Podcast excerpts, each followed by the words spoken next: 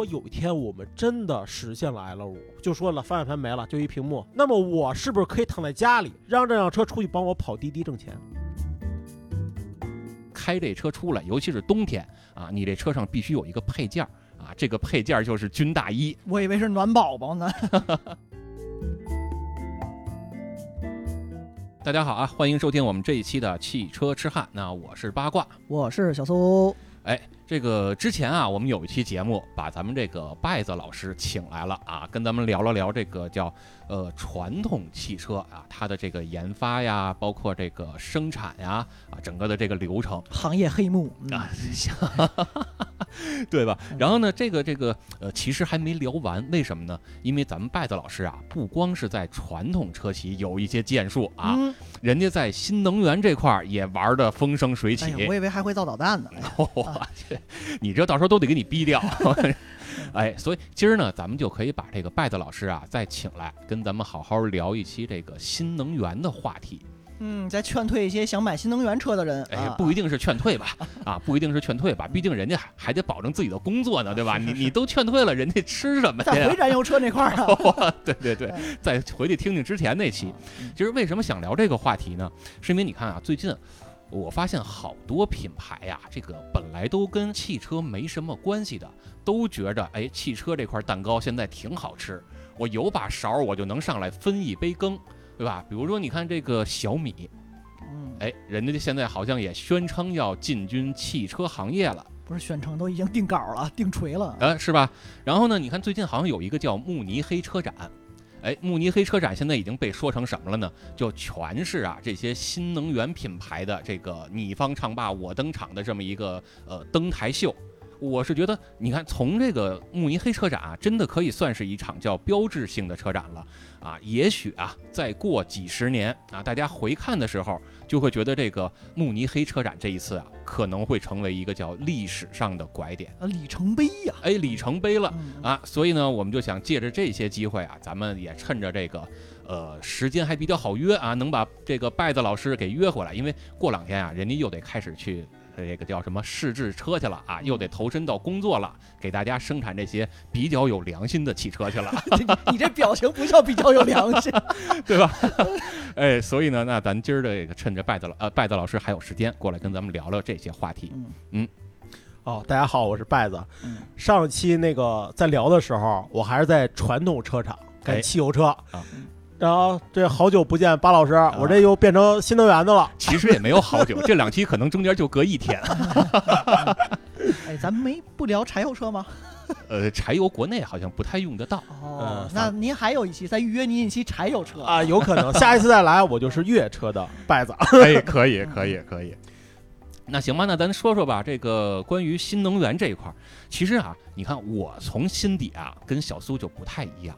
为什么？人家小苏作为时代的有志青年啊，这个九零后，现在当今社会的扛鼎青年，哎呦喂，哎，人家就比较喜欢这种叫新能源。坐地铁上班啊，一百万的车，一千万，千万级别的豪车，一百万就一个车厢，哎，对，这么多人陪着我，给我保镖啊，而且您还有司机，对，您还有专用司机，正驾副驾，对，对吧？那他可能会比较喜欢这种新能源的车。啊，那我呢就作为这种传统这个燃油车的代表，我是更喜欢传统燃油车，旧时代遗老。哎，但是你会发现有一个问题啊，就是现在啊，这个新能源的车呀，在全世界已经有点叫雨后春笋一般了，遍地开花了。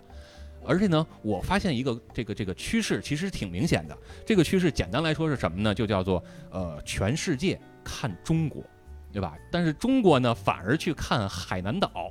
海南岛看拜子老师，哎呀，没去过，没去过。就为什么这么说呢？这个最近啊，也跟别的朋友聊天，也是这个车企的朋友聊，他们就说呀，现在海南岛好像是要实行一个新的这个叫什么叫计划吧，对吧？呃，可能啊，在未来的一段时间，就要在海南岛禁止销售这个纯燃油车了。哎呦，这是。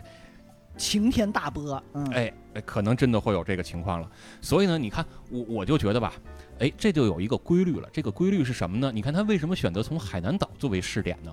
为什么？哎，这就有一个规律是叫从北向南这样发展。你这地理学的真好。哎，是不是？人叫海南岛嘛，它为什么不叫海北岛呢？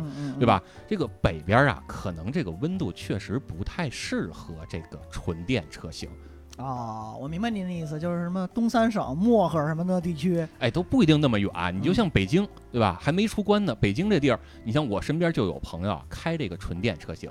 啊，咱具体就别说了吧，反正是跟拜德老师这个公司是相关的 啊，对吧？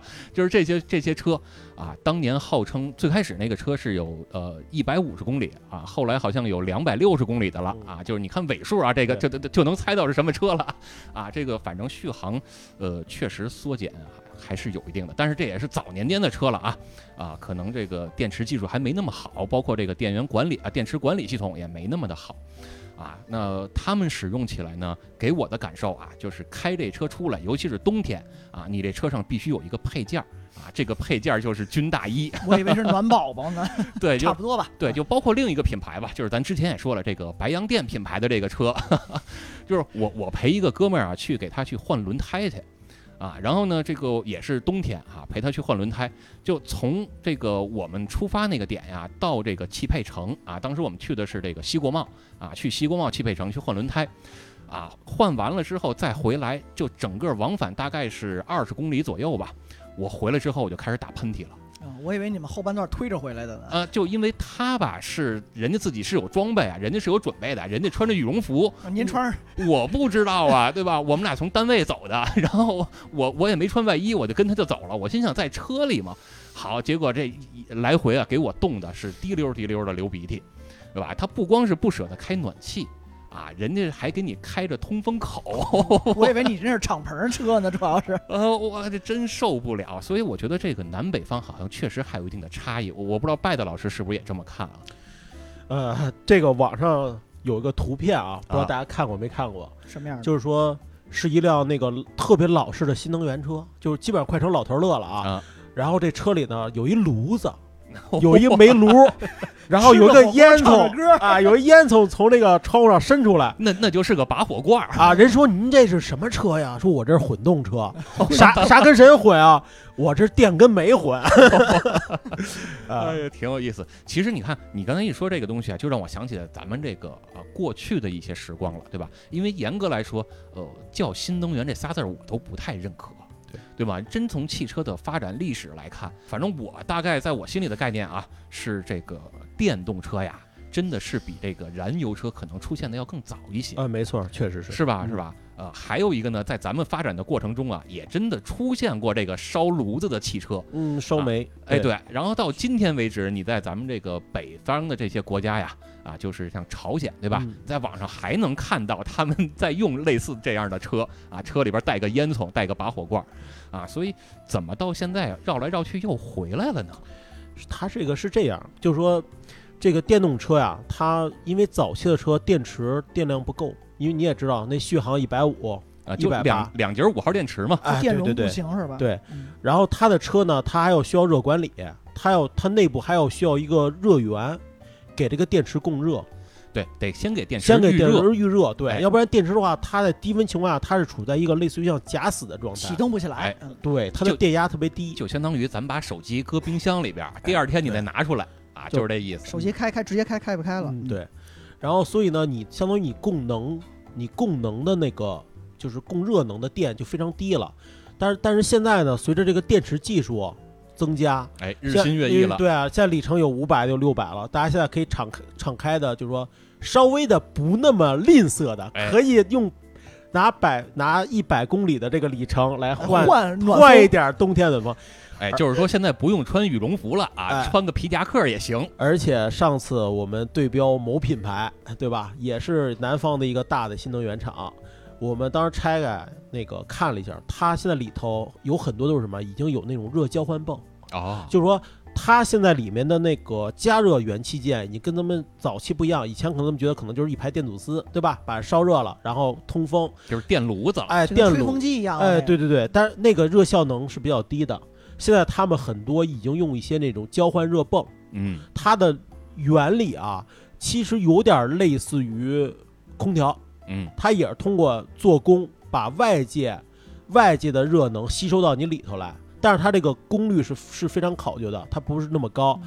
这个好处就是什么呢？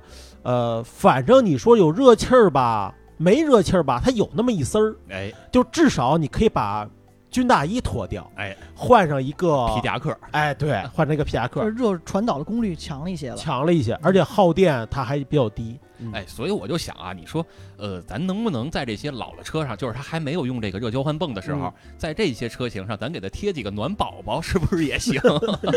我我这从这个八卦老师一看就是一个对这个新能源车啊啊稍微有些抵触的。嗤之以鼻吧。啊不是我，我除了暖宝宝，我还能给他提别的解决方案，比嗯如你看现在都有这自热小火锅，对吧？啊这是不是也行我以？为你 说电池大哥给您上颗烟，来根华子。其实它这样，电池在工作起来的时候，它它开始是需要给它供热，嗯它温度一旦工作正常之后，电池本身它是有内阻的，它会错发热，它这个废热也是可以循环利用的。嗯这个东西，尤其现在其实啊，这个东西主要是看技术，对吧？它技术日新月异，就说相对来说肯定会有厂子去搞这个东西，去会把这个解决这个冬天大家就说不敢开暖风的问题，因为你想，中国那么百有一半的国土是北方吧？你不可能说我我这些主机厂造的车，我就只服务这个长江下游、长江南边儿。嗯不能对吧？东北人还不能，这东北东三省的老乡们还不能开个电动车了，对不对？呃，目前来看 尽量别开的，还真是开不了，尽量先别开。确实不行。确实不灵儿，确确实不灵儿。嗯嗯，以后可以嘛？期待一下子。嗯，对，然后这是一个，我觉得另一个因素啊，就是除了咱们这个科技的进步啊，啊，这个叫什么呢？就是老人家也说过了，对吧？科技是第一生产力啊。我觉得除了科技的进步，还有一点就是关于这个政策的引导。嗯，对吧？比如你看，咱们都在这个一线城市啊，北上广深这种大城市，确实面临到很苦的这个叫限号啊，或者叫摇号这个问题嗯啊。那你像新能源啊，人家确实出来能给你解决一部分这个摇号的问题，嗯对吧？还有一个呢，就是人家可以不限号。对，啊，这是这这这也是挺关键的一一些政。策上的关注或者说关怀了。哎而且关于这个这个不限号啊，以及这个这个摇号啊，就是让你更方便的取得这个购车资格吧，这点我还觉这我我还真是觉得，呃，不同城市可能还真的不太一样，嗯对吧？比如你看北京，北京就是你你必须是纯电，嗯而且要求你纯电的续航里程达到一个多少公里，嗯对吧？但是你看南方有些城市不是，它可以有一些混动车型也享受到新能源的政策。呃，政策这东西啊，我先给大家说啊，一个是就说咱们老百姓看得到的，嗯，就比如说刚才巴老师说的，对吧？就是我限号，这个就是大城市，你你就是拿指标来卡你啊，哎你汽油标。你除非你疯了，就摇十年，跟几千个人去抢那一个说谁呢？说骂谁呢？骂谁呢？啊！抱歉，抱歉，抱歉。你你继续继续。不是不是，你你骂骂完他就完了吗？我也是啊，我我也摇了十一年了。哎呀，是不是有点凡尔赛啊？我哎这有两个气标啊。出去。柴油那期不用你了，咱不说柴油车了啊，然后那个还有一个那个就是你看不见的政策，就面向公众跟面向车厂的嘛。车厂对嗯车厂的政策有一个东西啊，就是我我不知道巴老师了解不了解，叫咖啡算法。哎，明白，那啊肯定的嘛，咖咖啡算法就是这它积分嘛。对，买买分嘛，呃，咖啡算法它就相当于什么呀？就是说你这个主机厂你要生产多少汽油车，你的油耗它是有一个计算的。嗯，你生产几百辆，你的油耗要要达到一个什么样的指标？你不能生产大排量。哎，然后你光生产小排量吧也不行，为什么前段时间很多主机厂疯了似的造三缸机啊？嗯，它就是为了拉这个咖啡算法的这个这个值。对，但是仍然这个贡献很低，那没有办法，那你靠什么？就是靠电车。做减法了。对，因为它没有排放，它是零啊，但是它它造辆车的总数会算到你这个主机厂的生产指标里头去，就相当于是什么呀？我的分母变大了，对不对？我分子不变，我分母变大，都我就能符合国家标准。就相当于是说你，比如说你啊，你这个车企啊，嗯已经生产了五百辆这个小排量车了嗯啊，那油耗可能是这个十升，嗯咱就随便举个例子吧。然后呢，你再生产了五百辆这个纯电，对，这样加起来你一千辆，就五这哎就变成五升了。哎，对你加起来，那就变成油耗就五升了。对就是这意思。我就挺感谢有些这个挺良心的品牌啊，比如我自个儿车的那个品牌，咱就不说是谁了吧。嗯啊，刚才录之前啊，那个拜的老师还跟我聊这个品牌呢，啊，说这个品牌不是新出了一个车吗？对吧？我们私底下就聊，就说，呃，给他算了一笔账，他得卖了多少辆这个 SUV 跟他别的车啊，才能够让他又把这个特别大家喜欢的这款小车能够引进进来。对吧？人家卖了多少辆才能算出这个数来，让他能够卖这么几辆这小车？对你看现在啊，我记得是二十年前啊，当时很多什么四点零 T，哎，三点零 T 你能买得到，还有更大排量的，像那个那会儿那个林荫大道，说有五点五点几升的，嗯就是那个遍地跑啊啊。就现美系他们都爱玩这大 V 八嘛，啊对啊五点七啊，然后玩个嗨米，现在那个大 G 说已经开始出现四缸版本的了。是对啊对对，没错现。在当年你说那个奔驰、宝马，谁不弄个 V 八，好像都觉得自己脸上不掉份儿，啊。现在都开始玩三缸了。晃去吧。嗯，现在以后人说嘛，呃，我我有一个内部的那种，他们几年前奔驰就奔驰啊，几年前奔驰已经放出风来了，就说我们在往下再研发一代发动机，而且这代发动机你放心，基本上都是就是四缸机为主，嗯，而且肯定是带涡轮增压的，而且肯定是为了配套这个混动的。就在研发这一代发动机之后，我奔驰就和发动就和燃油机就拜拜了。就就不玩内燃机了。不玩了，他有可能就直接就地把这个他的那个就是他们叫呃 MB-Tech 的那个发动机部，可能嗯就、哎就就就就给这个裁掉了，可能就是以后就就他们就什么呀，只这个发动机就改，修修改改，让它的热效率更高。嗯嗯，现在呢，这是欧美啊，欧美它对于排放要求特别严，但是还有一部分头铁的是谁啊？是很多日系，它你看现在，比如说像马自达还还玩二点五，哎，对，它现在还是敢弄这，以后它不是说还要自己搞 V 六吗？是啊，包括你，包括那个丰田、本田，他们仍然是还是没有说，哦，我这发动机燃油内燃机我不要了，他还在做。所以这也是一个可能，就是说还算是能让我看到点希望吧，因为我本人还是比较喜欢这个内燃机车的。对，而且你看巴老师那眼睛都冒光，我们是洗车还保留我们最后的阵地啊！啊 对，而且你看这个马自达，他一直都在宣称说他要复活这个转子，对吧？我我就觉得转子其实才是真的混动，这机油汽油一块儿烧。那那个那个噱头，他我估计他可能，他除非这个这个他不想玩了，嗯，基本上是不大可能了，他就还是个噱可能了对对噱头噱头。哎，咱就怀着一个美好的愿望吧，嗯，对吧？这个刚才巴老师说那个，咱们就接着说回啊，那个补贴那个事儿啊，嗯，就是上次那个巴老师说那个白洋淀车厂哎，啊，这次好像国家给了他多少那个补贴？这是新闻上说的啊，公开说的啊，不是我自自己传的啊，嗯五十个亿。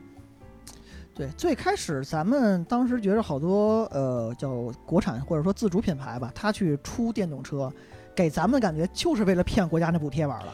呃，他倒不至于，因为像这种大这种大的主机厂，小主机厂我不敢说啊，大的他没有必要这么做。嗯，啊，嗯，他要这么做的话，他要敢这么玩儿，他的那个就是一把手绝对就得进去，就是得不偿失，太对太成本太高，了。代价很大。他随随便便的给那个上级部门打个报告，他就能拿到这笔钱，他何必要冒着风险去干，对吧？这点儿这点儿什么？啊然后还有一个就是，我觉得啊，现在这个刚才咱也说小苏啊，这种有代表性的九零后，坐地铁的青年啊，哎，是吧？这个时代有志青年 啊，这个这个什么偏旁部首那个志啊？对，我我我知道你要说哪个啊？对，那这个这个现在年轻人啊，可能更喜欢这种新能源啊。然后我其实是觉得呢，哎，他们啊会不会是因为呃没有过多的接触这个叫传统的内燃机啊？你都别说这个叫呃化油器了。对吧？就可能连现在这种电喷接触的都少，甚至说零零后。对，所以他一上来接触的汽车，包括他看到的广告啊，看到网上的这个视频呀、铺天盖地的宣传，哎，啊全是在说这个新能源，所以他就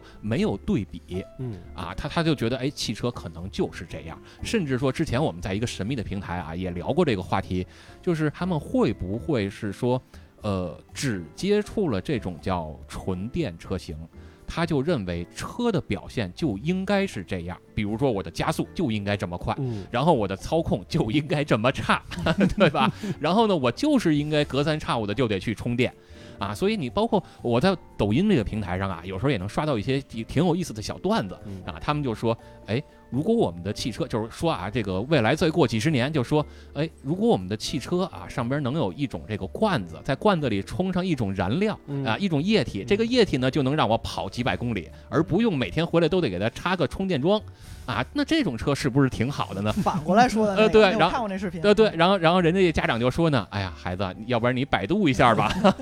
大概几百五百年前有这个东西，哎，对对对，呃，是这个，确实是我明显感觉啊，就是我们家的小孩儿，他就不知道手动挡是怎么回事儿。是啊，嗯，他就是他就问说这个手动挡是怎么回事儿？为什么手动挡它那个踏板儿比自动挡多一个？嗯，这是干嘛的哎，啊？这是不是踩着会好玩点儿，对吧？我也懒得回答他了。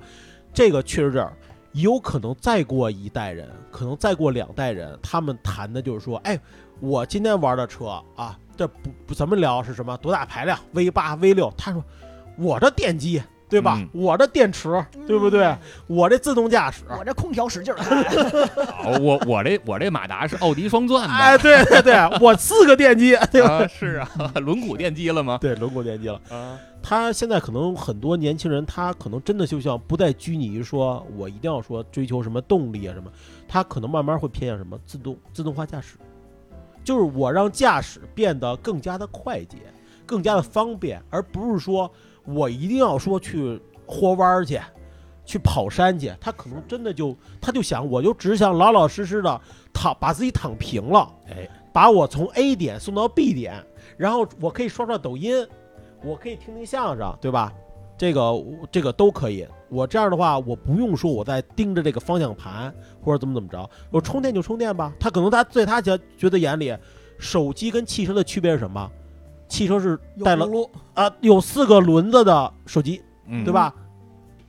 所以我就想啊，那天我跟那个别的朋友也聊这个事儿，就是现在的汽车其实已经慢慢有点这个趋势了啊，就是它慢慢的，在我来看，它变成了一个叫移动的客厅，而不是一个有灵魂的驾驶的乐趣的这么一个东西了。不不，巴老师，现在我就得抬杠啊，追求的都是驾驶乐趣，只是你对于驾驶乐趣的定义不一样。呃，不是不是不是，就是我能看到将来的发展方向可能不再追求于驾驶乐趣，而是乘坐乐趣了。啊，对，这就是未来的车可能里边连方向盘都没有了，也没有嗯刹车油门这些踏板了，嗯车上所有的人坐进车里，他只有一个身份，就是乘客。乘客对他不再是参与驾驶的角度了，这就是真正的说我们说叫呃做到了 L 五级别的这个叫、嗯呃纯无人驾驶了。嗯嗯啊我觉得将来可能会有这样的趋势，对吧？那你再往后想，会不会将来的孩子放学之后聊天的是就说，哎，我们家这个车有方向盘，哇，这是一个很了不起的事儿。你知道它干嘛用的吗？呃，对呀、呃，这个东西吧，一说到 L 五，我突然间想插一句啊，就是那天我和一个同事私下聊天啊，他说如果有一天我们真的实现了 L 五，嗯，对吧？就说了方向盘没了，就一屏幕，那么我是不是可以躺在家里，哎让这辆车出去帮跑帮我跑滴滴挣钱？哎，这是一个，还有一个我想到什么呢？就是一会儿咱们可能会聊到这个物联网这个问题。嗯啊，那这辆车停在我家里边的时候，它可能通过物联网跟我家里的冰箱连上，嗯然后呢，它就知道我冰箱里边没有可乐了，嗯对吧？它自动的就开车出去给我买可乐了，买完可乐再回来。售货员给他放车上，他回来了。哎，哎对啊、那你有没有发现一个问题啊？啊，万一那个超市是个无人超市呢？就是快递员没了，京东也没了。无人超市也可以啊，就是啊它里边，你看咱之前不聊过吗？啊人家超市里边也可以装上一堆 ABB 的机械手，哦对吧？也可以。啊。给你送一件进去是吧？哎，所以将来咱赶紧投资一下 ABB。呃，关键上贝贝子老师觉得可能又要失业了。这个一说到这个无人驾驶啊，嗯我最近特别大的一个触动啊，就是最近我去亦庄，嗯去亦庄那边去办事儿，那个阿波罗，呃，对我是在亦庄看到了一个非常有趣的东西，就真的亦庄有出现了一些无人的送餐小车哎，对，有方方正正的。啊，方方正正带四个轮子，然后到那儿之后就给你可以买在那儿在那儿点餐。我就在想，以后的 L 五可能也就这样，只不过它是低速的，以后我们可能是高速的。嗯，但我突然要给二位泼冷水，就是这也其实也是可能给大众的一个，就是广大人民群众的这么一个误区啊，就是新能源它等于是信息化、智能化，这其实是两个概念。就我电动车是指的是它的驱动的方式，它不是烧油，它是烧就是费电的，但不代表电动车它上面高科技含量就得高啊。不是，现在目前看，目前看趋势是结合起来，趋势是对，就是一一个是电动驱动，嗯。就是我的能源方式就变了。嗯。第二个就是什么？它是高度的智能化，啊。哎，就是但是这块儿我其实觉得什么呢？这个就是小苏他们这些行业嗯。啊不干人事儿的地方。呀呀呀呀，啊，就是这些媒体在宣传的时候啊，嗯。包括这些广告宣传呀，是。它真的就会把呃新能源车型嗯。和智能化车型给你画上等，绑上，哎，对给你画上等号了，让你觉得这俩是一回事儿。是。但是其实在我来看，包括我跟这个这个呃奥迪啊，包括大众他们的研发工程师也聊过，嗯，并不是说传统的这个内燃机啊这些车企没有办法做到智能化。上面也能加大屏幕啊，对？可以加，可以加啊，。对啊，其实他们也是可以做到这点的，只不过人家可能现在也不能说不屑于，而是说他们可能会更有一些责任感或者良心，他不不是，他不想这么快的就放出这些不成熟的产品啊，这嗯这个是我跟大众的一些研发工程师探讨过这个问题。呃，这个东西确实是像智能化，不见得一定是等于这个我电动化。对就像你说的，我我的平台智能化是什么？是脑子。嗯，但是我我至于把这脑子我是搭到汽油车上还是搭到电动车它是都可以的。没错。但是那个巴老师忽略了一个问题，就是说我的汽油车它在用自动化驾驶的趋势当中，它的逻辑是要比电动车要复杂复杂，对，要复杂因为它要换挡。对吧？要换挡，因为它是两个不两套不同的逻辑，而且它可能还要涉及到一个，比如说我的数字和模拟切换，因为你汽油车它有的时候你换挡，它就是就是机械换挡，嗯，你包括你的刹车，它确实也可以换成就是电动信号来驱动的。但是但是你看啊，现在嗯就是有些车它完全也可以用电信号来换挡了，就是它不是挡把了，它是按钮了，可以，对吧？就是那人一样一也样可以这样去做了对吗？但是呢，你比如说你转向，嗯，对吧？因为国家要求啊，就是说，呃，国家要求转向机构必须得有实体，嗯，你知道吧？就是我得有方向盘，不不是方向盘，就当年日产吧搞过一个什么玩意儿啊？他搞了一方向盘，嗯，它方向盘它它是什么呀？它它这边是一个传感器，哎。就是它弄一个角度，然后我这边连一电线，没错，然后我这电线呢再把电线连到这个这个转向转向机这个助力上，哦嗯。不是那种有扭杆乱七八糟，啊，没没有那个杆儿了。嗯。但是中国法律，就刚才咱们上一期聊的那个认证啊，这个东西你敢这么搞，你这车就别卖了。啊，就不对你必须必须要有这个物理联动，你不能说是一个纯的一个靠一个电路来实现。你包括刹车，刹车你也不能说我靠一个电信号来完成，它一定必须得有实体油路。就是刚才拜的老师说的这个车啊，就是尼桑其实是那个英菲尼迪，对对吧？英菲尼迪的那个 Q 五零曾经用过这个，哎，是 Q 五零还是 Q 六零？忘了。好像是，但是国内是肯定不让他这么呃，卖。对，用过这个叫 DAS 啊，就是我们说的叫线性转向系统、嗯，啊，就是你方向盘你打了多少角度，跟这车实际打多少角度没关系，没有关系。对，对，它会帮你去计算你嗯现在这个这个车速是多少啊啊，包括说你的转向角度请求是多少啊啊，包括说你踩没踩刹车、踩没踩油门，嗯有没有 ESP 这种嗯轮速传感器，嗯都去给你去综合分析。用电脑。对，它国家之所以不允许这种情况，我觉得是非常有道理的。我是挺良心的啊，它是为什么？它是需要一个物理机械备份，没错，就是我一旦这个电脑死机了怎么办？对吧？哎是啊，我我蓝屏了，对吧？蓝屏的盖是吧？我电脑一旦蓝屏了，它完蛋了，我我这玩意儿我就就是个废物。你说我可以没有助力，有很多人跑高速失去助力了。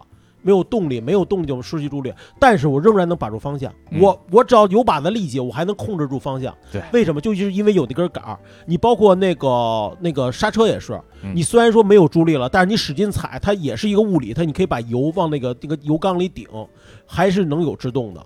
这个就是就是它最后还得有一个物理的一个备份。对这个东西，因为是一个转向，一个是制动，它是关乎到生命的，一定要红线了，就是对对对，包括就是我觉得盖子呃拜子老师说的这个还有一点道理是什么呀？我觉得就包括您这样就设计汽车时候，因为现在好多电动车都要设计，嗯呃新能就所谓新能源的电动车嘛，嗯它的设计它设计时候就可以把这种所谓智能化的东西直接放上去。因为它有的可能就凭空设计出来，嗯，但你燃油车可能我需要参考之前的，这样也省成本嘛，对吧？我缝缝补补，我改一款，我可能就能弄。那我再怎么让电动的这些叫智能化的件儿跟我的燃油机去匹配，我又得花脑子，又得花精力，又得花钱，何必呢？对所以电动车它为什么给人的概念，就或者说新能源给人的概念约等于就智能化高科技？我觉得嗯也有这个原因吧。这个苏公子说的非常对，他是为什么呀？其实咱们国内一直讲的是什么呀？弯道超车。哎，为啥弯道超车啊？就因为哎呀，这东西可能说起来不太好啊，就是因为我们的发动机、我们的平台架构，跟国内国际上那些什么日那个德系啊，就是欧洲的那些车，日系啊，它是有种差距的。那么我又想在国际市场呢，又要又要想领先一步，那我怎么办？那么我就把自己不擅长的东西稍微舍一舍，我去从从就是另辟蹊径嘛，再重新再开一路，对吧？说白了就是，你看啊，这个这个跳高，对吧？我比不过你，那我重新定义一下什么叫跳高，不就得了吗嗯？对，对吧？我我传统汽车我玩不过你，那我就重新定义一下，未来的汽车就只是我觉得这样的汽车了。对就是跳高我跳不过你，我跟你比比比短跑，哎，短跑比不过我跟你比说相声，对吧？这差不多是这意思、嗯啊。但是我其实还觉得是什么呢？就是，呃，你这种传统车企啊，他们可能确实是有点叫这个，呃，就是船比较沉啊，嗯他可能想挑头比较比比较难。对。但是你看现在也能看到一些趋势啊，就是传统车企也开始往纯电领域去发展了。对吗？比如说近些年我们能看到的，呃，奔驰也在做，然后呢，这个大众人家也在做，就是 ID 系列嘛，对吧？然后往早年间看呢，也确实有，比如像尼桑，海咱还说尼桑，嗯尼桑的那款 Leaf 嗯啊，这在国内应该是叫启呃启辰的晨风，凌哦陈凌风吧，呃，凌风是 Leaf 直接哦翻译过来，哦凌风对，对吧？嗯咱这边是叫启辰的晨风。风陈风，你你打开发动机盖里边就是尼桑的标嘛，嗯对吧？早年间那款续航只有个一百八、两百左右啊，然后最新款呢，其实已经能续航到四五百了，而且这款也是几年前我在北京车展上看到过啊，它一直到现在也没有再去往北京呃往往国内这边去投产。啊，包括早年间它那个续航只有两百左右的那款车，为什么也就卖了一阵儿就不再卖了呢？嗯就是因为它国产化率太低了啊，他他被踢出这个这个叫补贴的这个目录了，对吧？嗯，它这个东西是这样，就是像欧洲这些老牌车企啊，嗯它本身是非常傲慢的。哎，哦，真的，他其实有有点死看不上这个电动车嗯，端着，啊，真是就那种欧洲那种老贵族，哎，就那种范儿啊，嗯，我我想想，我就汽我是汽奔驰，动不动就说我是汽车，对吧？第一人，对吧？我哎就是就是造汽车的，所以说他对电动车它本身它一定是排斥的。嗯但是呢，他们发现一个问题就是什么呀？就是说他突然间看到了像特斯拉，嗯对吧？包括国内这个几个电动这个崛起，他就会非被市场反推，因为他们目睹过什么？诺基亚，像诺基亚当年的，那真是称霸对手机市场吧，移动端吧，是，它被谁给一下做死了？它就就是被苹果嘛。智能机一冲进来，你现在谁还用这种，对吧？还用这种也就功功功能机，对功能机，直接就完蛋了。嗯所以他们非常担心什么？就是自己的市场被颠覆了，所以他们只能硬着头皮跟着走。所以我就是最开始我不就说嘛，嗯叫世界看中国。啊，然后你嗯就是中国其实是在这一块儿下了大力度去推广、去宣传，包括让大家去老百姓去更多的去使用。嗯那你看，尤其是以大众为例，嗯大众大家都知道，它很多的销量都在中国。嗯，那你中国如果将来真的是把这个呃这个这个矛头啊扭向到新能源、扭向到纯电这边，对，市场就拱手相让了就。呃对，那大众如果它不往这边去布局的话，那它市场份额就全没了。对对对，就咱宏观调控调了全世界，是吧？可以这么理解，啊真是嗯。挺伟大的。哎，所以呢，说了这么多呀，你，这个还是让咱们这个拜子老师来跟咱聊聊吧。就是拜子老师他亲身参与过啊哪些呃新能源品牌？这个我们是一个，它是一个传统的一个车厂，嗯，但是呢，我们也是跟那种就是国外的品牌就积极合作吧，但我们不是合资啊，我们不是合资，合作不是合作，合作对嗯。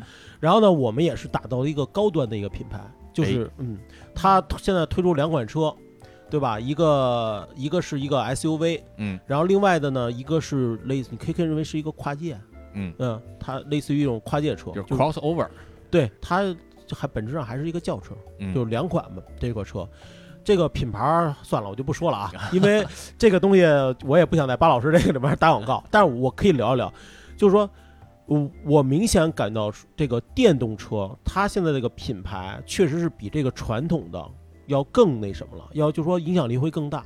你包括现在，你看现在那个，嗯，就最近的这个这个销售量，特斯拉非常高，还是这么高呢？哦，还是非常高，非常高。它现在已经都可以去传统这个这个，就已经可以去挑战这个传统车厂了。嗯所以就相当于你不做这个东西，就会被人拱手相让。所以我们就是就是参与了这款车吧。这款车呃相当也是非常豪华的，而且这这款车，那个它后期还有一个跟那个华为合作的，嗯啊，一个一个项目。然后呢，它会搭载那个华为的那一套智能化系统，然后包括它里面有三颗那个那个激光雷达。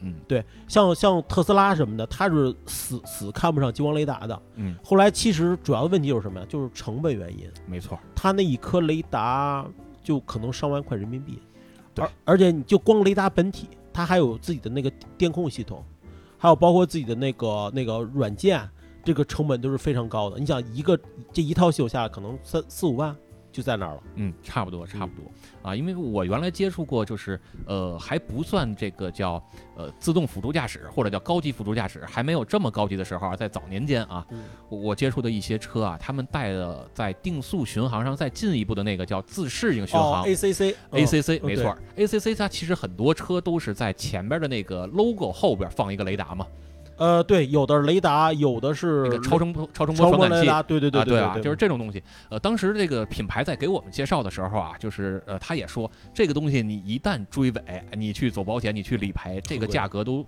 呃，我记得当时他跟我说是一万七、一万八左右一个，这大概得是将近十年前的价格了。对对对现在就算说能便宜一些，也不会便宜太多。对，所以它成本很高的。嗯而且一说到这个设计的话，我们那天去也是拆了一个南方的一个一个新能源的一款车，后来我们就发现它有一个很大的问题，它也是前面带了一个那个就是那种那个呃，超超音波那个雷达，嗯它也就是进行那个前方，但是它是什么呀？就一般我们正常设计来说，我们会把这个区域跟保险杠避开，对啊，对吧？就就防止我一追尾，我我一变形，我就把它推后面去了。嗯至少虽然说我线可能坏了，但我雷达本体还可以留着。嗯它是什么呀？它是这个保，它这个雷达是直接后面就是保险杠，而且空间很小，这个怼上这个雷达百分之百坏，所以这个车呀、保险肯定便宜不了，对吧？便宜不了，便宜不了，便宜不了。它的维修性不是太好，但是、但是你能看到它是什么？它是一个新能源和那个传统车结合的一个产物，它的那个前的那个前悬那个副车架做的非常良心，嗯，非常着实。所以那个我我其实在这块儿想说说我开过的一些这个叫新能源车呀，呃，我这一脸的不屑就流露出来了。呃也不是你积也不是极一些，我我是觉得有些新能源的车还是可以的嗯啊，比如说我开过老款的那个 Leaf，就是嗯尼桑的那款车啊，续航两百公里的。刚说的那款，呃，对我我是真觉得这款车开起来吧，它至少还像个车嗯啊，它它就是我我经常开车都是在说什么呢？我我除了用眼睛、用手啊、嗯用那个脚来控制车，我还会用这个屁股和腰来感受嗯这辆车的行驶的动态啊。就是这款车我开起来，我觉得它至少还像那么回事儿。跟您有呼应。哎，有互动啊，嗯对吧？就是我，就是这它能让你感觉到现在你行驶在什么路况啊，包括嗯这辆车是不是已经处于极限了呀？你像我顶着油门我去这个挑头，对吧？我就能感觉到它可能是要推头了呀，或者可能要失控什么的嗯，我是能有一个清晰的概念的。嗯，嗯但是其他很多品牌的车，我是感受不到这一块儿的。呃，是是有这个问题，因为现在很多国内的一些车厂，因为它那个就是它的平台，尤其是有一些传统车厂，它是它为了节省成本，它直接就是所谓的叫油改电，嗯。它把他可能之前的那个汽油车的那个平台拿过来直接用，可能但是他必须得把那个下地板，嗯。就是下车下车得改一改，为什么？他要改成纯平的，对。因为它不需要那个排气了嘛，而且它要需要一个高出一个空间来，然后来放那个动力电池，但是它的底盘却变化不大，最多了不起了，他会把它的那个那个支撑杆儿，就是嗯。稳定杆儿稍微加粗一点儿。就是你说那个下底瓣儿，啊，对对对，啊你能看到那元宝梁上有一个呃，连接左轮跟右右轮之间的轮那个。之间的有一个，就是一个一个稳定杆儿，就这么良心了吗？呃，给你变粗一点 原来筷子那么粗，给你改成擀面杖那么粗我我觉得那就不少啊，怎么样？是不是良心了？挺良心的。然后然后中间空心儿的，空心儿的更贵，对对对对，因为我因为我原来我们玩改装无装，缝钢管，无缝钢管的工艺更费吧？对，因为原来我们玩改装，所以会接触到这个东西。你像我们原来改避震的话，嗯它管的是你这个车在直线行驶的时候，你的这个呃压缩阻尼、回弹阻尼这辆车的可控性，对吧？但是如果你要想改这个车在拐弯、在并线的时候，它的操控是通过改底下这个这个平衡杆儿或者叫下底瓣儿的。嗯它连接到这个车的两边儿这两个避震器的避震筒嗯啊，包括另外一端它可能会连接到别的地方，嗯，对吧？这这个其实它会更多考虑到这辆车的操控啊，包括它的重心转移啊啊对这部分。而且新能源车有个最大问题就是什么呀？就是它车的自重没错，太重了。一般现在好多一些续航，如果超过一旦超过六百，它的自重能奔就一辆轿车啊，直接就奔着两吨大几就去了。嗯，而且要不然人叫坦克呢？有你可别瞎说啊，这跟坦克没关系啊。就是刚才那个拜老不是那个巴巴老说那个啊、白洋淀对吧？啊对白洋淀车长其实其实白洋淀啊，它它真的是一个车厂品牌，是吗？真有白洋淀啊？真的有白洋淀啊，就是它是哦生产老年代步车的。它那它那个车前面写上这三个英文字母的首字母，然后在车旁边写了三个中文字儿叫白洋淀 对，哦 哦，不知道，我还以为是那个是那什么呢？是那个骂人的呢。是白洋淀的啊，白洋淀 嗯。然后那个他那个车就是照搬了，就是那个一贯的风格嘛啊，嗯对吧？就是逮着日系壳。他当时就是 我们上次说过，取消一些检测点，啊专利点对对对啊他这个是老的那个凯美瑞，他那个底下就是那个后悬，如果是八小时可以看一看的话，大家有机会一定可以去四 S 店去看一看。他那个我估计那销售一定不会让说把底盘升起来让你看啊，它下面就是俗称叫四根筷子，它是一个那个异形四连杆儿，嗯，就是就英文的异啊，它那个东西就是你要说是汽油车，车重没那么重，就是一一吨一吨多，OK，这个这个这是刚刚好用的。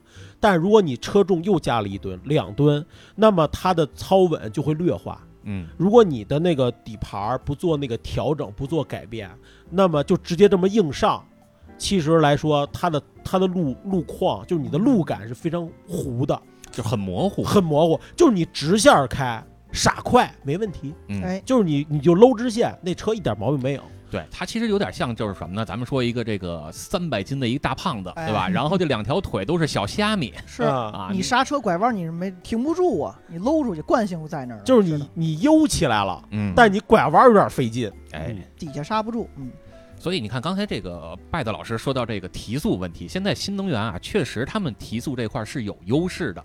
对吧？但是我其实会觉得什么呢？就还是这个苏公子啊，从事这个行业又不干人事儿了哎呦喂，啊！你像录播客这平这个行业是吧？不干人事儿你们啊，对，没错，呃，对，你你看他们为什么经常会在广告啊，包括在这个宣传上边啊，尤其是找一些这个哎啊吃相不太好看的一些汽车媒体哦啊，就是小动物是吗？嗯，对对对对对，小动物们，对，你你看这拜德老师听过我们之前那些节目，对吧？找这些啊，去给他去呃，更多的去渲染这辆车的提速能力有多好。对，我是觉得两点啊，第一点就是这个能力到底大家有没有这个需要？用得上吗你？对，比如说你说我真的百公里提速三秒，但是实际上大家用得着吗？嗯，对吗？你你像红绿灯，我是不是真的需要从零起步到百公里，我三秒钟搞定？嗯，对吗？我觉得首先这是没必要的。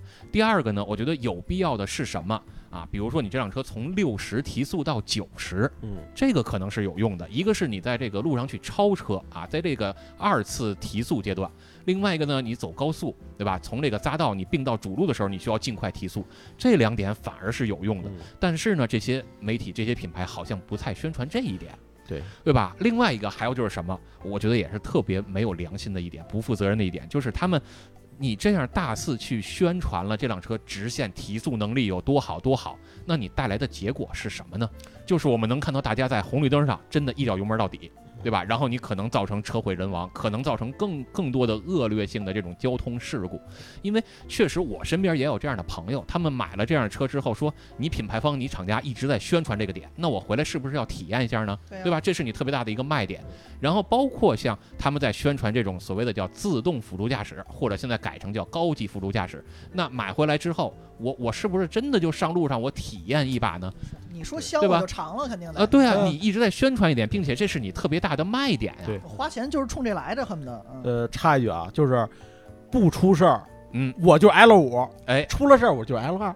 呃是啊，对吧？立马就怂了。对你以为我在第五层，其实我在第二层，啊反过来了啊。就是这意思吧。所以，所以我是觉得，呃，这块儿啊，其实大家还是得擦亮眼睛，因为很多人其实买完车他不会看说明书的，但是这些品牌方他广告宣传是一回事儿，他说明书上绝对不敢给你造假，说明书上给你写的踏踏实实的，还是说我们这个叫辅助驾驶，你在用这功能的时候，双手双脚是不能离开操作平台的对。对，这个我接一句巴老师这话，就是现在很多这种就是自媒体的这个小动物们啊，真的，我觉得他们老宣传这个车有多快，但是一个车如果它真快起来，一个车直线非常快，嗯。但是操稳不好，嗯，我觉得这个车是非常危险的。你就绣花枕头嘛，对你还不如说你是一个慢但操稳也不好的车。对，你你一旦快的话，你会诱诱使你的驾驶员去开快车，但是你一旦快起来之后，你你真的是紧急并线，或者像出现这种麋鹿测试那种极端，嗯，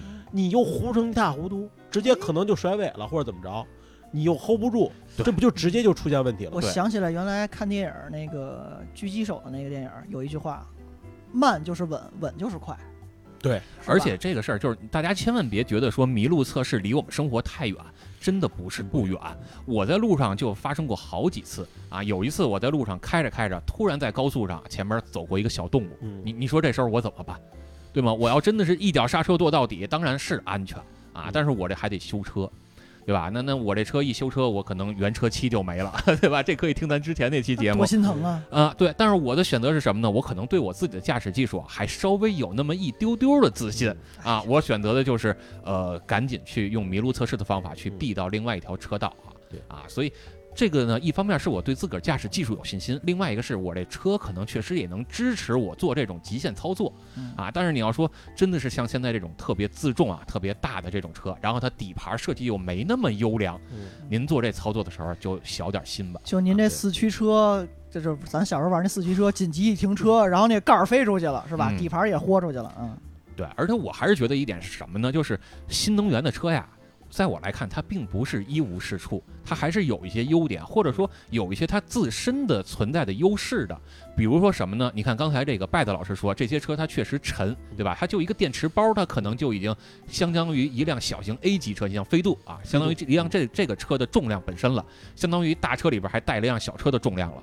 但是呢，它在我来看还有一个优点，就是它的这个重量啊，可能更多的分配是布局在车辆的中心了。对，啊，下部靠下，啊，对，尤其是一个一个是靠中心，另外一个是它是偏下部，所以呢，你看我为什么会喜欢斯巴鲁，为什么会喜欢保时捷，对吧？这两个品牌，它人家用的都是叫水平对置拳击手的发动机，它本身就是要考虑重心降低嗯，那它在操控上是有一些优势的嗯，对吧？这是说电池重心靠低啊。另外一个呢，就是车辆的重心啊，如果是偏中间儿，它更像是这种超级跑车的布局，中置了，对，对，引擎中置布局，那本身对于车辆的操控就有一些优呃优异的这个基因在里边但是呢，反而让我挺觉得心痛的一点是什么？就是你本来有这么好的底子，但是这些品牌却不会善加利用，把它发挥出来，嗯，对吧？它这个是这样，就是如果大家要拆开那个那个新能源那车，如果你打开发动机盖儿，你去看，它跟传统汽油车最大的区别就是大概空的，嗯，对吧？里头有的就是一个逆电器，然后加一个电机或者管理模组没有，它的那个选址要比那个咱们的传统汽油车要差很多。嗯就也就是说，它不就是它前头你看它的那个前悬，肯定不可能撑太大的重量。嗯它就会就会出很少会出现推头的现象，嗯就它推头会减轻，就会更像一个四驱车，不是那个跟那个那个奥迪装载四驱车啊，但是就像巴老师说，现在它却做的是一塌糊涂，对啊，这个就是为什么？就是因为就是说某某些传统这个这些新能源势力啊，他可能真的没有好好的去把精力去放到这个底盘的研发，嗯因为一个平台，我们咱们上期节目在说这整个开发的时候，我忘了讲了，就是一个平台开发是非常贵的，有多贵？呃，当年那个马自达跟福特合作，就两个人就是有段时间马自达不是混得不好吗？被福特给吞了。对对，然后呢，两两家呢弄出了一个 CD 三和 CD 六平台，嗯这个平台也在叫欧洲车型平台养活了一大批车厂，就有点像中国汽车刚国产汽车刚起步的时候，三菱养活一大批似的。嗯这个平台谁用啊？什么呃福特的车都用，马自达车也用，好像那个那个我如果没记错，好像什么菲亚特他们也都用过这个平台。嗯就叫 C 叫欧洲车，叫 CD 三和 CD 六平台，这个还挺有名的。这一个平台研发费用啊，大概如果我没有记错的话，大概就能花了近百亿美元，是非常贵。就这一个平台，这个平台研发费用是非常高昂的。是。所以我觉得还有一个就是，你看啊，这个为什么我还挺喜欢本田这个品牌，对吧？本田一配这个品牌，一个是它平民啊，这个这个老百姓能用更少的钱去玩到更有意思的这些车型，甚至包括它那些前驱车，对吧？Integra 啊，然后飞度啊，这个 DC 二、DC 五啊，能把这个啊，包括国内的 FD Two，对吧？能把这些前驱车调教的那么有乐趣。然后你再看它的那个所谓的超跑，就是亚洲法拉利 NSX，老款的那个 NSX，那为什么那款车操控那么好？人家真是在当年啊，这个这个差不多得有这个二十多年前了，斥巨资啊，把巴西的那个塞纳 F1 的那个那个那个车手，车手塞纳，对，把塞纳请过来去做这辆车的底盘操控的调教工作。那你想，他得花多少钱才能做出这么一辆车来？非常昂贵，对吧？然后呢，呃，你再看现在国内的这些新势力品牌，一方面是说。呃，他们委托生产给他们造车的这些这些汽车厂，可能本身就不是一个特别能拿出呃优良产品车型的这样的一些厂家，不是一线水平的。呃，对。然后呢，他自己也没有这个研发能力。他们在做逆向的时候呢，你像刚才这个拜子老师说的，呃，去找这种凯美瑞这种车型或者其他的车型，他只是说去想，哎，这个车人家用的是前麦弗逊后四连杆悬挂啊，然后大概它的角度是什么样的，对吧？呃，然后就直接复刻到我的车上了。他不会去想为什么他要设计这样的角度，为什么他要用这个粗细的，啊，他还要用这个抗扭刚性的这些东西，他不会这样去反思。对，因为其实说白了嘛，还是成本优先嘛。嗯，他要说真开发一个平台，那一个是工期不说啊，他可能还有失败的可能，试错了还得来回来去嘛。对对对，这个一说到这个平台啊，当时我又想起一个事儿来，嗯，就是嗯。当年那个那个国内也有一个那个早期的一个新能源的一个车企，这个我就不说是谁了啊。现在还在是吧？但是呃还在，还还卖，但是现在卖的不太好了。他当时用了谁的那个？他是跟奔驰合作，我们要打造这个新能源，但是没有挂奔驰标。他用的平台是谁啊？是一款那个那个奔驰的那个 A，嗯，A 级车，就那个 A A 幺幺八零那个。就是奔驰 A 是就不是现在的 A 四五和 A 三五老老款的那个有点老有点像小面包似的那款对对，他那是怎么回事？他那个 A 平台造了两次，嗯，第一次造完之后吧，发现那个车那个平台不太好，高速情况下有侧翻的危险，嗯，后来他就把这个平台就否掉了，就技术封存了，又重新开发了一款 A 级平台，好像就上一代的 A。就就是那个那个奔驰 A，后来呢，他这次呢和这个这都十多年前的事儿了啊，他和那个国内这个新能源在合作的时候，那人家说，那你拿出点诚意来吧，给我们一个平台呗。奔驰翻吧翻吧，把这个失败的这个平台给他了。哇，你想想，等于说这个车就是在一个底子并不太好的一个平台上发展的，嗯，上来就有这么大的潜伏的危险。当当然啊，奔驰还是有点良心的啊，肯定得给他修吧修吧改吧改吧。哎，我记得好像有个品牌叫。对吧？到时候我们给他逼掉。对，就就是他，就是他，就是他。嗯，这号称当年是跟戴姆勒一块玩嘛。对，就是吧？其实就是这东西。呃，他是那个一个就是一个失败的一个平台，但是奔驰就不用它了。嗯，当然那就一个就相当于一个废方案嘛。嗯，奔驰用废券是交给了他，他拿着抄着抄着贼开心。嗯，对。但是现在好像也没听说过侧翻这事儿，出大事儿没出？没有，没有，没有。那就是应该奔驰后来做了一些调整。一个是调整，有可能我怀疑它的重心低。嗯，所以可能弥补了它这个侧翻的风险，但是我觉得操稳一定不会太好。嗯啊，那肯定的。对对，还还是这个存在一定隐患吧。但是巴老师可以这么考虑啊，以后现在那个主机厂，他们一方面呢，有可能就说你说这个操稳不好，嗯，他有可能会什么呀？他就会在吸取国内就是这国际大品牌更好的平台，嗯，他会进行加强，对吧？因为我已经看很多这种车已经出现这种趋势了，比如说他会跟就比如说靠背大众啊什么之类的，然后呢，另外方面呢，它比如通过一些，比如说软件方面的纠正，对吧？就是说，比如说我它因为它是电机嘛，就如果一旦发现你有错误驾驶，它可以通过智能化的程序来进行一些干预。那就比如说高级版的 ESP，呃，你可以这么理解吧？它一旦发现你比如说有什么，就比如说这个轮子失速啦，或者抓地不行啦，或者出现什么雨水啊，它可能会进行一些调整。毕竟人家是真实四驱啊。但是这东西也有双面剑啊，一如果一旦这个功能出错了会怎么办？对吧？其实你想想也是很可怕的。对，而且这个东西一旦失控的话，反而不太容易像咱们现在这些车去救回来，不不太就不就不太好救了。对，基本上想救回来就不太现实了。对，就跟飞机自动驾驶似的，飞机自动驾驶，他们说是一旦要是系统出错，就说你飞行员是很难能靠着自己的能力能把这掰回来，再掰，尤其是越是大客机越是这样，这真是这样，嗯，就不能太依赖它这一块儿。其实，就是人还是还要，我觉得我个人认为还是要人嘛，还是要追求自我嘛，咱就别还是要 L 五了，呀，我觉得现在就挺好，嗯，还是得用人，还得用人，你就说成 L 五吧，现在就当 L 二，挺老老实实当挺好 啊。对，其实我我也一直是觉得呀，这个开车呀，还真的应该踏踏实实是咱们人的事儿嗯啊。你真是把它交给这个电脑来控制，包括说未来真的实现这种物联网化呀。呃，我其实是觉得有点恐怖，因为咱都看过那个电影叫《速度与激情》，对吧？嗯人家真是黑客给你一黑喽，那你这车这小命就掌握在别人手里了，嗯对，吧？这还是挺可怕的。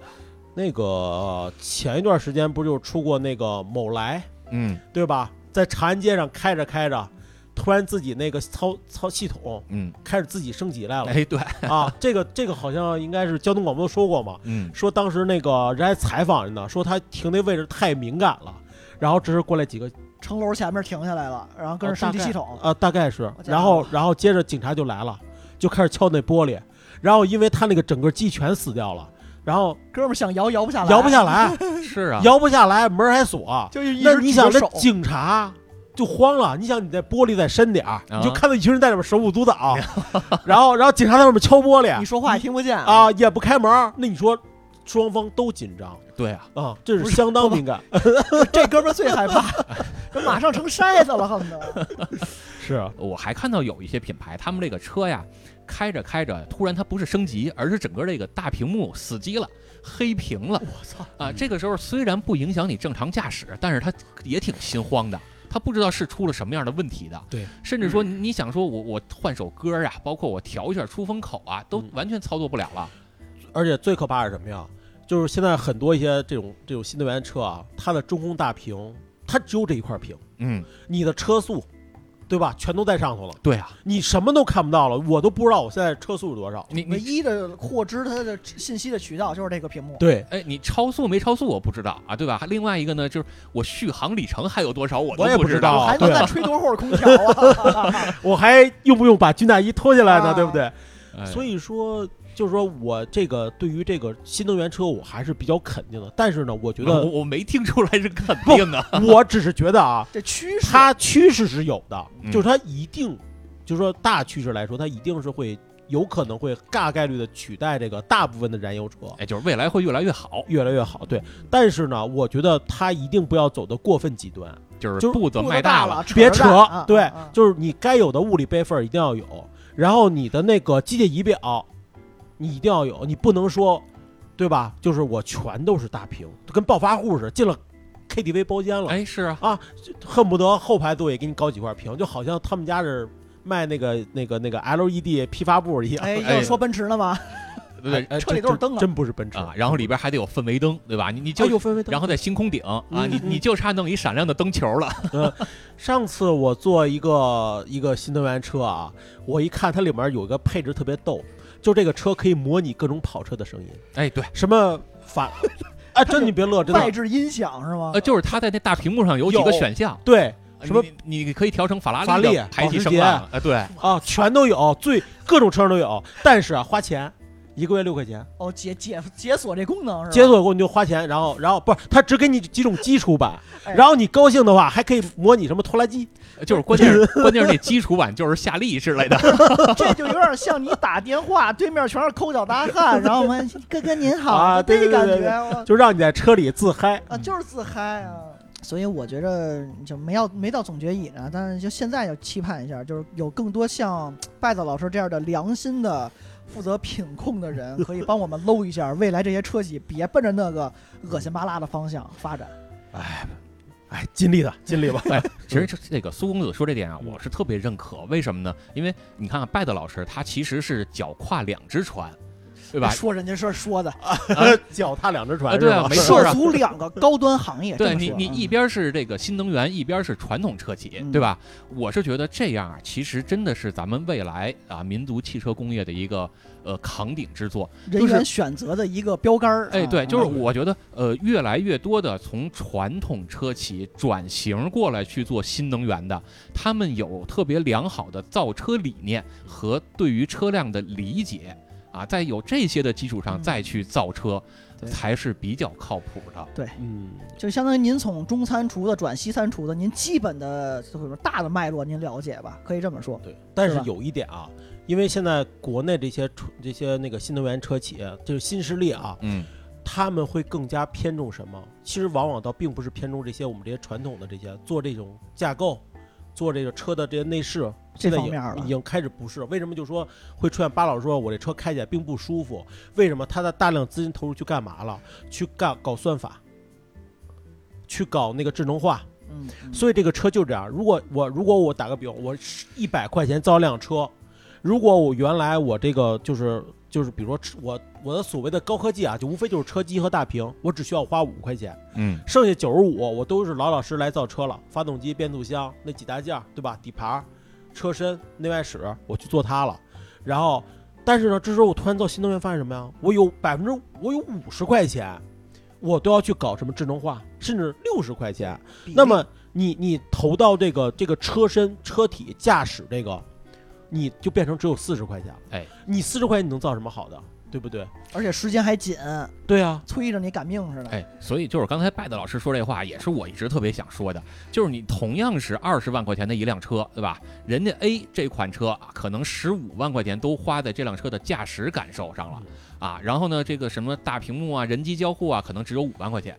然后呢，B 这款车，它把十五万块钱都花在大屏幕上了、嗯，啊，那包括什么好的音响，智能驾驶，哎，智能驾驶都花在发动这上边了。机，改发动机音啊。哎，都花在这上边了。那你说你还有多少成本去能踏踏实实把这辆车的行驶啊、乘坐品质啊去去做好呢？而且我觉得你要真，就我跟巴老师不一样一点是，他比较痴汉，就是你这车什么操控我不管，他有时候会把安全性给省了，这是我接受不了的。呃，你指的安全性，就你如包括就是你为了为了怎么怎比如怎么放我这电池，然后更省，那我对于这车整体的安全性结构会不会有一些呢？呃我是这么想啊，我不确定专业不专业。呃，你这话题其实主要得看什么？嗯看你那车里边防冻液是什么色儿。嗯，这个现在这个电池确实是一个很大的危险。就自己自己自己烧上了嘛，那就在我屁股底下。对对对，嗯，你不是你就当个给你给你烧个火炕嘛？那我还得穿军大衣，军大衣脱不下去啊。因为因为是这样，那个像咱们老觉得汽油车会更危险一点，因为毕竟有汽油嘛，这咣咣噗噗一炸。但哎是实际来说啊，汽油车是非常还是安全的。对，您看那些辟谣的，拿那个枪突突半天，你记那呃个油箱不会着打不着不会着，除非是有正好有火星子蹦到里边空气里还有好多就是蒸发出来的啊。对它其实如果要在油箱里头，你真往里丢一根蜡火柴，它是着不了的，因为为什么里面没有氧气，没错。它不可能着。但是你电池就不一样，它的能容密度太大了，嗯，你真是一旦撞击就是一个危险。但是现在呢，现在车企呢，它现在很多是怎么着？它就像比如说那个特斯拉，嗯，它现在搞一件事儿就是什么？它把整个下车体就靠原来是几百个件儿啊，像比如传统车企会怎么干？它是一个拼焊件儿，它里面有有多少防防撞梁什么的，就是力学通道它都有。但是呢，它搞了一件什么事儿？我用三个件儿，它是用一个高压铸铝的东西，就是那个压铸，然后压铸成三个件儿，然后再进行焊接。嗯，然后再再装上你那个动力电池，它动力电池外头是一个就是一个框架，这个框架它是钢铝结合的，非常结实。就相当于你看咱过去这紫禁城都弄一护城河，对，哎，它其实就类似于咱们就是动不动老说什么防火墙、防火墙，嗯。它其实就是防撞墙，可以认为。嗯。所以说，相对来说啊，它的安全，我觉得啊，目前来说还是相对是有保证的。啊，嗯，但是呢，这个东西就是别出事儿，出事儿就是大事儿。哎嗯。那特斯拉人家在车库烧了，人现在产量仍依然在，各种刹不住呃车。对呀、你现在你在网上敢要说一句特斯拉不好，我估计二百人追着骂。嗯对，嗯，不知道为什么。就是我们在某些平台都不太敢提这这这个品牌的名儿，对吧？嗯人家现在法务部都很厉害了。没事儿，反正寄寄给你，跟 我跟拜子老师有什么关系啊？我们就负责喷就行了。哎，对嗯。但是话说回来啊，我是真觉得未来这个新能源行业呀，确实还是挺有发展的，尤其是现在能看到越来越多的传统车企嗯啊投身在新能源企业了。呃，巴老师，我问你个问题啊，嗯，你这个未来是一个名词呢，还是一个？一个一个时间你，那位，哦，我你一个那位字儿有没有草字头儿？对对对，一个啊时间，嗯一个时间啊，那个品牌就就不过多说了。我是觉得，还不如特斯拉呢。咱咱咱私底下说，咱私底下说吧嗯，呃，对吧？那个我我为什么这么觉得呢？嗯就是说，呃，我能看到你像大众啊，嗯对吧？还有像其他这些品牌啊，他们在投身到这个新能源里边，嗯。投身到新呃这个纯电的造车里面，嗯呃，我觉得它可能会带来一些升级啊，就真的是解决了现在大家对于纯电车型它呃驾驶感受不好、乘坐感受不好，以及这辆车它整可能整个的行驶品质都没那么好，解决了这个问题，因为他们是有一些积累、有一些积淀的。嗯。好多股权的方便。嗯。它可能会就是说，在这个这个策略当中啊，比如加速策略，它可能会做得更好一些。没错，因为你没有有没有发现啊，好多人说坐电动车晕眩，对啊，你没发现吗？而且因为我我姐啊她坐这个，就我认识一大姐，她坐这个电动车她就晕眩，她就老问我，她说：“哎，说是不是因为有电磁辐射呀？我晕乎乎的。我”我说这个这跟那个两回事儿。我给她简单介绍了点儿，为什么？她是因为这个车它有时候它这个这个加速逻辑不好，嗯，它就是什么？你加速过猛，因为你这个电机的话，它最大特点就是扭矩大，没错，你加速瞬间的就非常高，所以你就会让人产生一种失重感。哎如果这种失重感你体验不到，你就会产生晕厥感。你看这个有的品牌，他们最开始生产他们这车的时候，不还提出了一个叫什么狂狂暴模式，还是叫什么狂晕模式吗？对吧？还特意把这当做一个卖点，甚至你看现在嗯呃很多很多我们在网上去刷这个短视频啊，嗯都在这个这个拍一个什么内容呢？我这辆车啊一脚电门踩到底，嗯然后我在这车的座位靠背上放一手机，这手机都掉不下来，嗯对吧？他诚心会觉得说这是一个好的点，嗯，其实并不是这样。推背感啊，对，但是不是？但是推背感是另一回事儿，就是你还要考虑人的这个承受能力的极限。对对吧又不是飞行员，你几个大几个 G 呃，扛不住，啊。你看现在这个这个传统的汽油机啊，包括这个柴油机啊，都有一个问题，就是他们在调这个发动机的动力输出曲线的时候，嗯都要给你去做一个优化。它不能，其实它是可以做到让做让让你平滑一点，别那么陡。对，它也可以做到让你这个瞬间就有一个很大扭矩的爆发，但是嗯人家是诚心不这么做。他在给你写这个 ECU 电脑、写这个 map 的时候，对吧？它都会给你会限制，都会给你去限制，让你更平滑一点，去舒服一点。那你说现在这纯电车型，它为什么不愿意这么干呢？它就比如比如说啊，最简单的，咱都上过这个这个物理，你嗯弄一滑动变阻器，不就把这事儿搞定了吗？或者你弄一个叫什么叫这个霍尔，不就搞定了吗？它是这样，那个传统汽车它是推背感是怎么来的？它是让你每次换挡当中都有，嗯它不是说就像 CVT 儿把你顶一下，对，它是每一次换挡的时候都让你有种乐趣感呃，，或者你涡轮起来，对对对，但是电动车为什么不行？电动车它是没有传统意义上的变速箱，就是它没有变速箱，它只有一个东西叫减速器，嗯，它所有的东西都是靠着电机扭矩来实现的。它如果一旦要用电机来模拟那个那个那个汽车的这种换挡这种样子，嗯，第一会出现会出现什么情况啊？第一，它它功率损失会非常大，它功率损失会非常大。第二个呢，它要花钱，嗯，所以它就会弄，它就会就像什么呀，那个苏公子这样的，对吧？这种搞这个广告的，那我就宣传什么呀？那我就坏的说成好的吧。对，不如我把我这个东西本来我也不愿意改了，我就把它说成特点，对不对？嗯就像一个女孩儿，你看丑的都有这么品味丑帅丑帅的啊！对对对对 是吧？这臭豆腐你这就本身放臭豆腐就是好吃啊，啊就是生这么说，对，卤煮就是香，对不对？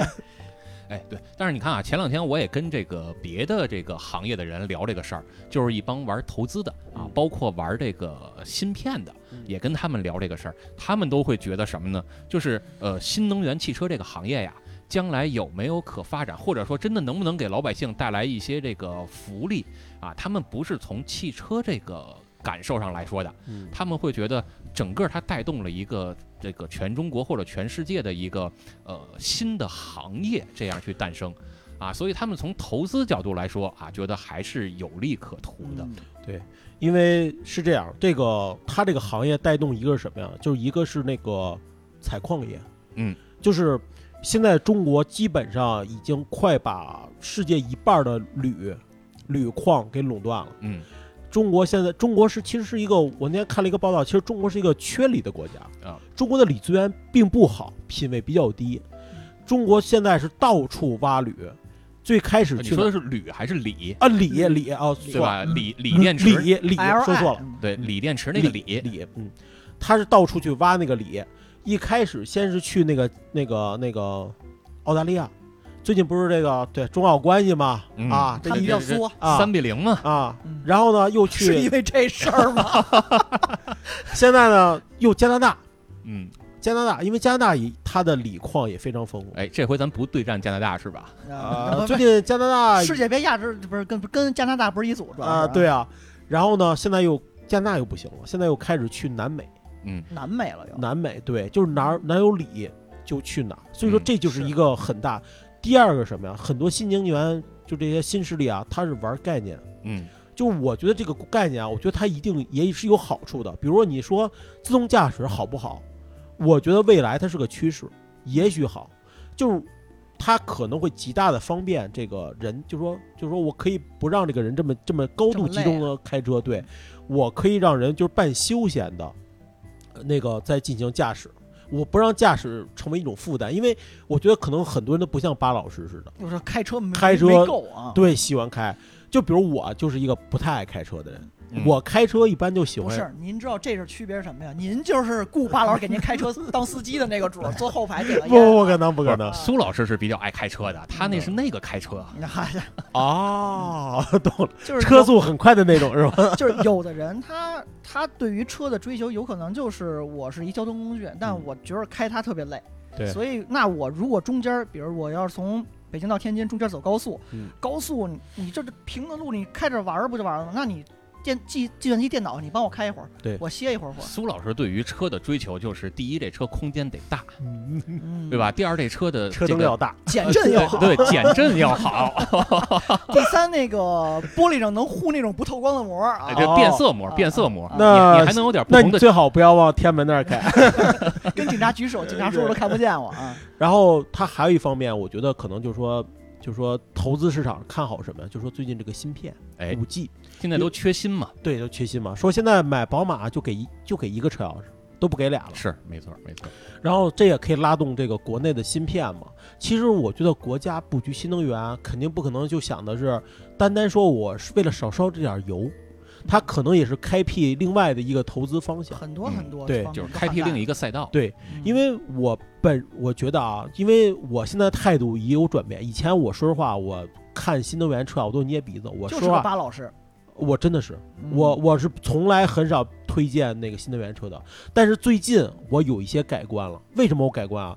就说咱们把操稳这块儿放掉。第一呢，就是说现在新能源车啊，它的那个电池里程损耗比较低，这个我确实也是也是知道一些这个相关的发言权吧哎？对，嗯它还有一个东西啊，就是它不虚标。就原来咱们老说啊，这个这个标个二百，就其实能跑个一百五，但是现在很多那个新能源车啊，它说白了，它标的比那个油耗标的要靠谱。嗯，或者他低着标吧，会不会？就是他为了怕国家查出来的事儿，比如他实际能到二百五，他就标成二百，呃，有有也有，它它会它会稍微留一点余量。搂着点儿得。对它，比如说它有时候它它对外宣称续航六百，其实它能跑六百一。就是这个叫什么 NEDC 对吧？这个 NEDC 续航里程，对，它会稍微多十多多个百分之十几。他怕什么？他怕你把这个电全耗完了。嗯其，实新能源车是非常怕把电池全部耗尽的，对，因为很毁电池呃，对电池的损伤挺大电那个。平衡嘛，对对，然后它里面就会就会产生那个就是这个平衡就会打破，会出现问题。然后第二个呢，我觉得这个新能源车它还有一点就是什么呀？它我觉得它可以成为一个很好的补充。我家里如果有一辆汽油车，我觉得如果你室内通勤，你可以再来一辆电动，因为电动它确实成本很低，因为你只只需要电嘛，啊，你不往远处跑。比如说我我家住这个市区，那我就在市区转转。续航五百六百足够了，对不对？然后里面还全是大屏，还能给我放着歌，对吧？嗯 还能吃着火锅，还 能吃着火锅，吃着火锅对，那操稳那就差点就差点吧，对不对？对而且好多人就是你如果的驾驶的不能说技术，或者说你驾驶的方法吧，你可能就体验不到操稳的乐趣。确实是因是为因为我觉得能开车能赶上巴老师的不多啊啊，因为上次有一次听那个节目说巴老师在那个隧道啊！啊，你防御驾驶那个提了一点儿是吧？我觉得那还要是我我肯定完成不了啊，我就是选择慢慢的我就认怂了，我就慢慢怎么着啊？蹭过去了对不对嗯然后还有一点呢，就是其实大家没有忽略一个东西啊，就是呃，它不用年检。我觉得这车不用年检就是个好，就是个好事这个点很新颖。它它也不用上线，它不用上线，它就测测灯光就行。呃对，嗯因为它没有排气嘛，对，没有排气对对吧？还有一个就是它的这个使用成本啊，它这个保养其实也便宜，啊，便，宜便宜。它你想，它没有变速箱油，嗯，没有机油，也没有机滤，没有机滤，对嗯，这都没有，没有没有空气过滤，对吧？就有个空调过滤，然后它换的油也非常少空。调还不怎么开，一般。它它，这 哪壶不开提哪壶。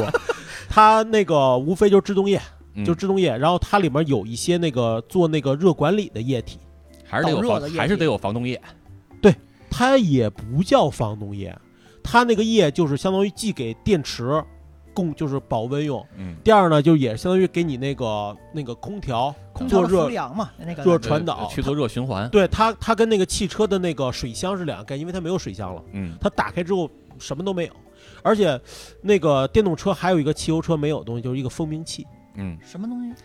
就是你得行人警示你得诚心给这车提出点噪音来，对，就是一拍就嗡嗡儿呢嗡儿，然后一种特别难听的声提提速嗡儿那个声儿啊，对，其实那不是电机发出来的，哦，如果把那东西拆了，这车真的是一丁点儿声都没有，它从你这是这是我刚是，我以为就是它那电机起来的。不不不不不出租能感受到那声特明显。呃对，如果你把它那玩意儿拆了，那个车什么声儿都没有哦，那就像有咱们现在用天然气里边故意给你加臭气儿，啊，对。是吧？就怕你漏了你不知道。对，他就弄出点声来，然后然后让大家知道，哎，我有车过来了，你们离我远点儿。嗯，原来是这个意思，我这是今天长见识了。嗯，嗯，那就那你不用，你这自己改成法拉利的那个发动机不就完了？你摁两下。那不行啊，那那是那个车里边边听的自嗨的哦，自纯自嗨啊，就外面什么什么都不知道，但是里边已经嗨疯了。接音响外边儿，你让人听见法拉利来了，你碰都不敢碰。你把窗户摇下来吗。啊，摇下来可以但是那不行，那我这军军大衣可能都冻僵了。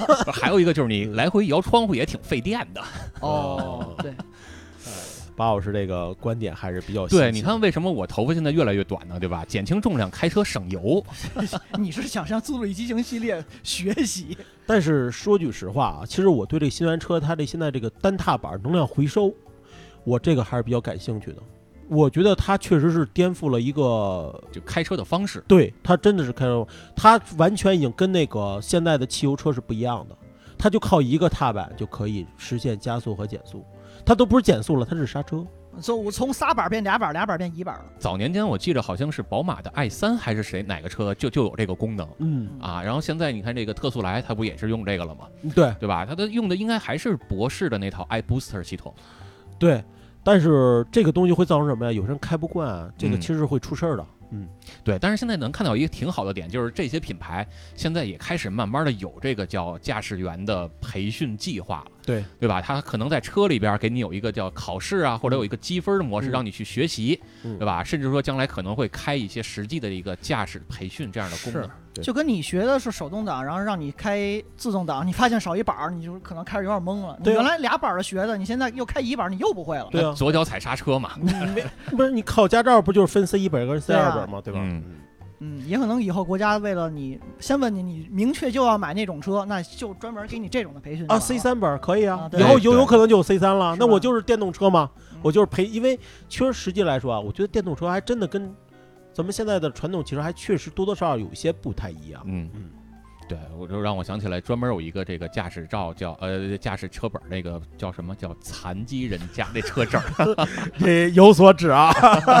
哎，确实你完全另一只脚更更加用不上了嘛。嗯，嗯，就是刚才咱说了这么多啊，有好的，有不好的，对吧？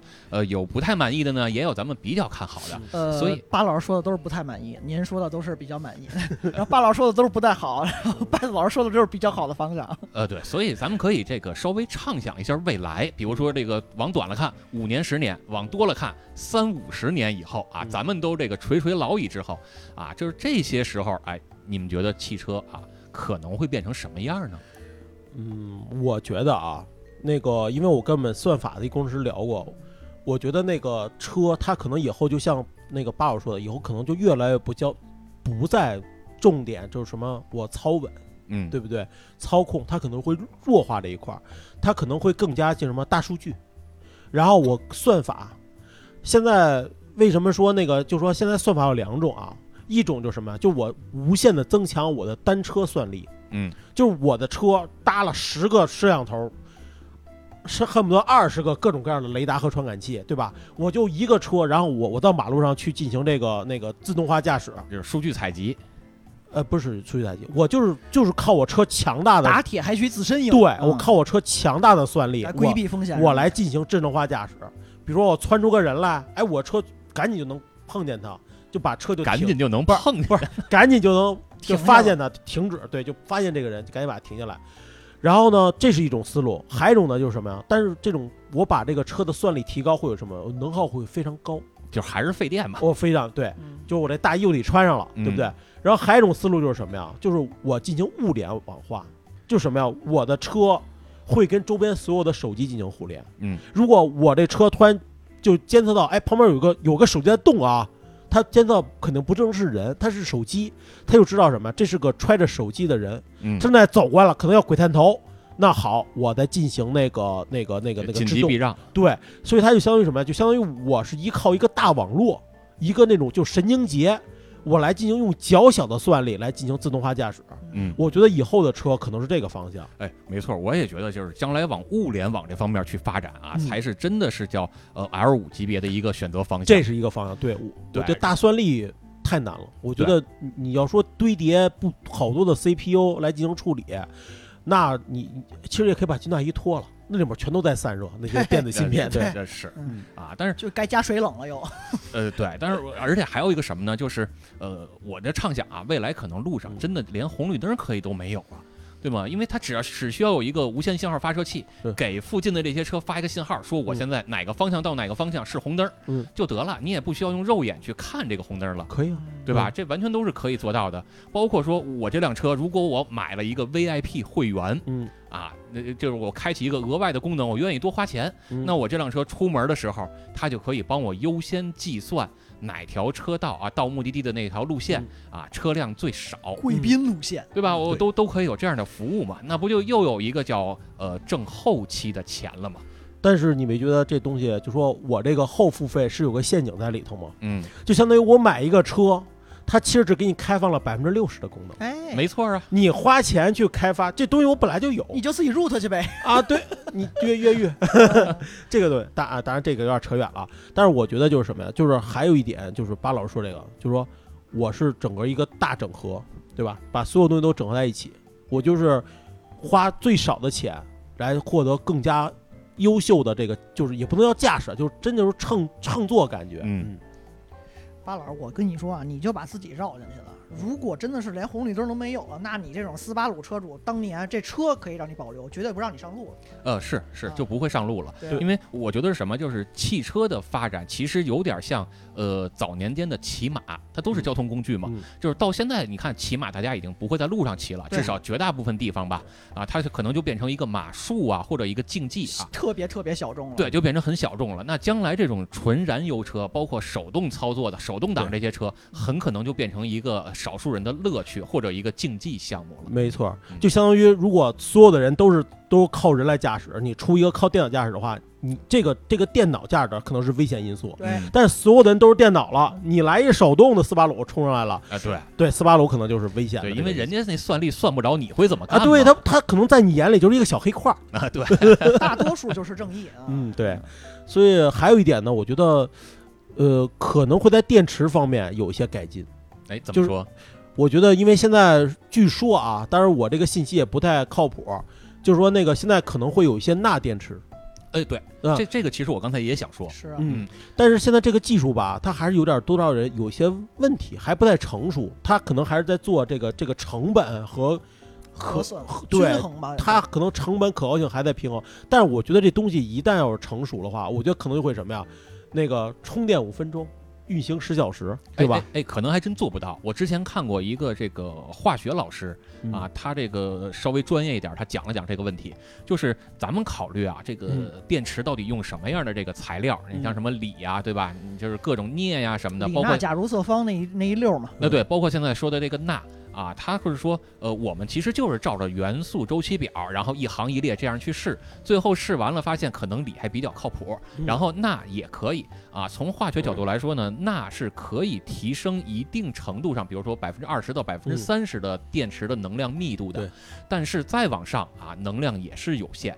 另外一个就是采用钠还能解决一个什么问题呢？就是刚才呃这个拜子老师说的，对于锂的过动呃过度依赖问题啊，用钠去来做一个这个代替啊，作为一个备份，嗯，因为现在这个锂，如果要是照这么挖啊，人说现在探以探明的这个量，可能也就大概二三十斤就挖了，就是比石油先枯竭了。对。这个而而且现在这个，我之前以前搞过一段时间的 ERV，它现在有一个问题是什么？就这个锂现在回收是个问题，就是难比较难以回收，因为电池东西你你没法拆解它。就降解，对，不是它很危险，因为你不知道它里面有多少电量，你真的是暴力拆解，可能咣直接就炸了。对你手机换电池还容易爆炸呢。对啊，所以说按理说现在很多电池没法拆解，嗯，你要不然就是想办法先把电都放光了，再把里面这些有有元素再提取出来。